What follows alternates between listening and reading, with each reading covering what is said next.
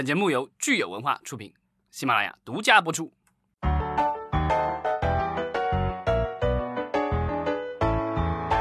欢迎大家收听新一期的影视观察，我们现在是啊日更啊，我们现在更的是三月九号。对，今天礼拜一，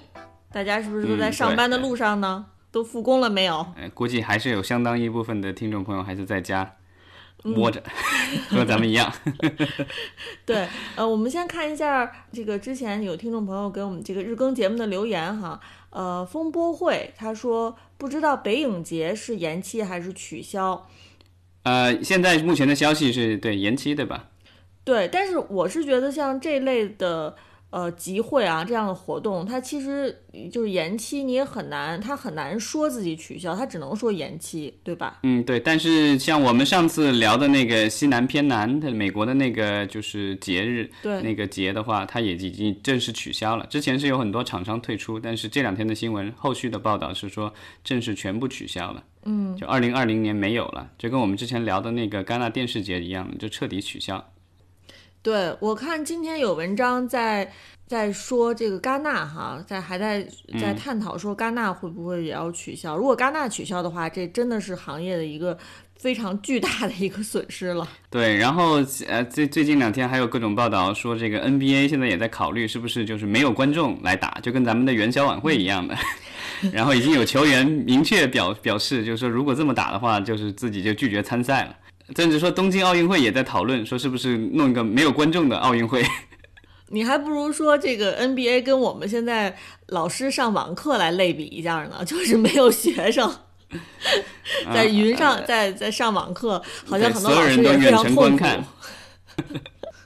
然后我们看还有这听众，我的世界那么大哈，这位听众他说，哎，说利好奈飞，是不是奈飞的股股价要大涨了？呃，我没有具体去看他们的股价，但是这个疫情一出来的话，其实呃，对于不不管是在咱们国家还是在国外的话，这种就是在线娱乐。呃，都是利好啊。像游戏的话，也是，据说不说那个之前说大年初一，这个应该是王者荣耀吧，一天的这个流水也到了二十亿。然后，呃，爱奇艺在疫情期间不是也是出现过断网的时候嘛，就是因为访问的用户实在太多了。对啊，然后奈飞的话倒没听说它有断网，当然就是呃它的这个使用量，我觉得大家在家闲着，对吧？要不是看电视，要不是打游戏，基本上就这事儿了。然后我觉得在家能够奋笔疾书或者是认真工作的人，我觉得还是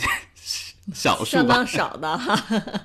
对，其实说说到爱奇艺，呃，爱奇艺也是美股上市的嘛，所以我们呃可以节目结束之后，我和老张我们会去关心一下爱奇艺和奈飞的股票哈，看看是不是最近一直是在上涨的。对，但是娱乐公司一般来说，现在的大部分的娱乐公司现在股票都在下跌啊，因为就是受到这个疫情的影响，包括呃 NBC 环球的那个母公司，然后它这个现在就是担心奥运会这一方面，另外它的零零七延期上映，因为环球这是第一次发行。呃，零零七电影，然后因为延期发呃这个上映的话，也是影响到了股票了。包括这个零零七的制片方的 MGM 也因为这个就是它短期好像有三千万美元的债务什么的问题，也是这个受到了冲击。所以这个肯定是对娱乐有一些娱乐公司，相当一部分娱乐公司是不好的。当然，呃，我看有新闻里也说有另外一些远程办公的这些软件，这个就比如说大家用的什么 Zoom 啊，然后那个 Slack 这种呃远程办公的协同的软件，这段时间。对这段时间的股票涨得很厉害，那钉钉就是这个阿里旗下的了，它没有单独上市，所以这个你也看不出来它对股票有什么表现。对整体的阿里来说，有可能不是一定是好消息。好，那我们聊完了听众的留言，我们今天是聊什么样的新闻呢？对这段时间，我估计咱们聊的新闻估计都跟这个疫情有关吧。今天那个就是三月对三月八号，就是有一个新闻出来，是说咱们的广电总局要拍摄一系列的这个就是呃宣传这个抗疫情的这个呃主旋律剧。呃，据说著名的编剧啊六六已经亲赴武汉了。好像说是这一次呃要拍十集吧，然后每每一集可能上下两集，等于是一个二十集的连续剧，然后每一个每一集可能都是一个单独的故事，然后是表现我们的抗疫情的一些故、故事吧，所以就是可能有十个编剧参与这样的一部剧。对，六六是呃，我我印象当中他最有名的这个作品应该是《蜗居》，是六六的，对吧？对，然后最近在上映的那个《安家》，安家，对哦他写的好像对对他写的好像很多都是以类似于上海这样的大城市为背景的。然后这一次的话，就是不知道他要他要他要那我不知道是不是要请他写这个在疫情下的房地产。其实说起来，我们现在很多的影视行业的资深的工作人员已经，呃，投入到非常紧张的抗疫作品的这个创作当中去了。对，这个可能也是我们的一些主流的舆论需要的。这个时候的话，需要给大家呃一点正能量，然后给大家一些鼓舞吧。然后，即便是疫情结束了，我觉得也是大家可以总结学习，然后是想以后能够避免这样的事情。这个在这方面，我觉得娱乐肯定是能起到一定的作用的。对，就是既有娱乐的功能，也有教育大众的这个意义哈。包括这次疫情刚刚开始的时候，呃，这个全球各地的影视作品就已经是被大家推荐，是有哪些就是专门讲这个流行病传播的这种灾难题材的影视剧。嗯，对，因为这个疫情刚开始，我第一个想到的电影其实就是我好多年前看过，但是具具体年有点遗忘了，所以我又重新找过来看了，就是二零一一年，呃，索德伯格的那个电影叫《传染病》，其实就叫《传染病》（Contagion），然后这个马特·达蒙主演的，呃，这个好多年前看了，然后当时印象不是很深刻，所以啊、又看了一遍，然后就觉得这个、呃编剧还是很厉害。对，老张不但看了一遍，然后还在第一时间推荐我，让我也看了。我记得是腾讯上当时有，我记得当时我看的时候好像只有腾讯有，是吧？是老张分享给我的。但是我今天对再在豆瓣上看的时候，发现 B 站、优酷、爱奇艺已经都有这部电影了。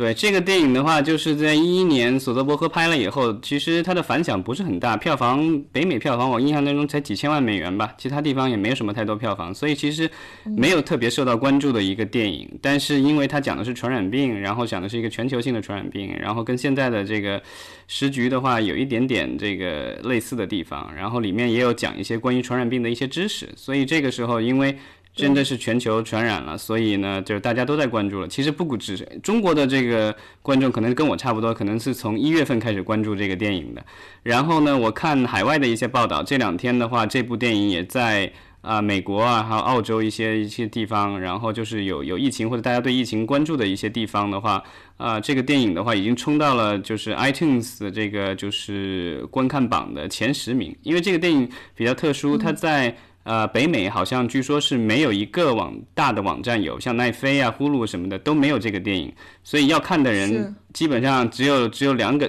大部分人只有两个渠道，一个是这个就是呃去 iTunes 上租或者买这个电影。另外就是要不就是那个去资源站就像咱对，就像咱们国内一样的这个就是科学上网 去找个资源。对，所以其实资源站的话挺有意思的。我我看就是有统计说，到底这个种子文件被下载了多少次，它其实是有机构专门统计的。但是它能统计到的这个次数呢，可能一天达到。几千次，但是呢，其实通过资源站下载的，能够统计到的其实是非常有限的，还有大量的通过这个非正规渠道观看的这样的人，他的这个观看行为是没有办法被统计到的，所以一天能被统计到几千次，已经是一个相对来说非常大的一个数字了。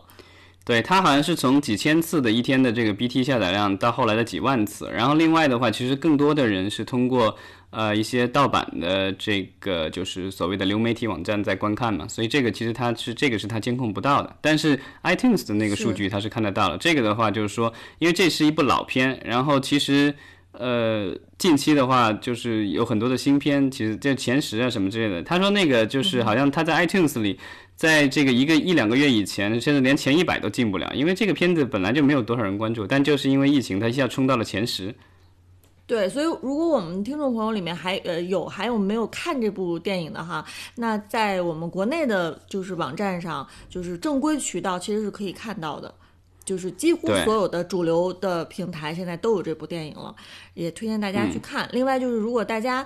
也在这个这个抗疫期间啊，看了哪些好的影视作品，也欢迎给我们留言，然后也可以推荐给我们，然后我们之后也可以去学习学习、欣赏欣赏。对，然后最后就是补充一点，就是我我觉得就是像广电总局现在要弄的那个剧什么之类的，我当然我不知道具体要怎么弄啊，但是我觉得就是那个像传染病的那个电影的话，他就请了那个哥伦比亚大学的一个著名的教授来做他们的总顾问。然后这个教授这一次的话，其实也是他之前在 SARS 期间其实是帮助过我们中国的。然后这一次的话，政府也是邀请他第一时间过来中国，这个就是呃来协助我们的这个抗疫情的事情。所以我觉得就是呃这种影视作品的创作的时候，我觉得就是如果能够咨询。呃，这种专业人士肯定是更好的，所以我不知道这次这次我们能够咨咨询什么样的是这个专业人士，对吧？我觉得这个像那个上海的那个就是叫什么张文宏医生，对吧？对他挺适合的。然后我们这个钟南山院士，对吧？我不知道就是这一次会不会有有哪位这个教授为我们的这些呃这个所这些抗疫情的这个影视剧来这个出谋划策。我觉得有有专业的意见的话，我觉得可能是更好的。好的，那我们今天就聊到这儿，感谢大家。好，谢谢，明天见，拜拜。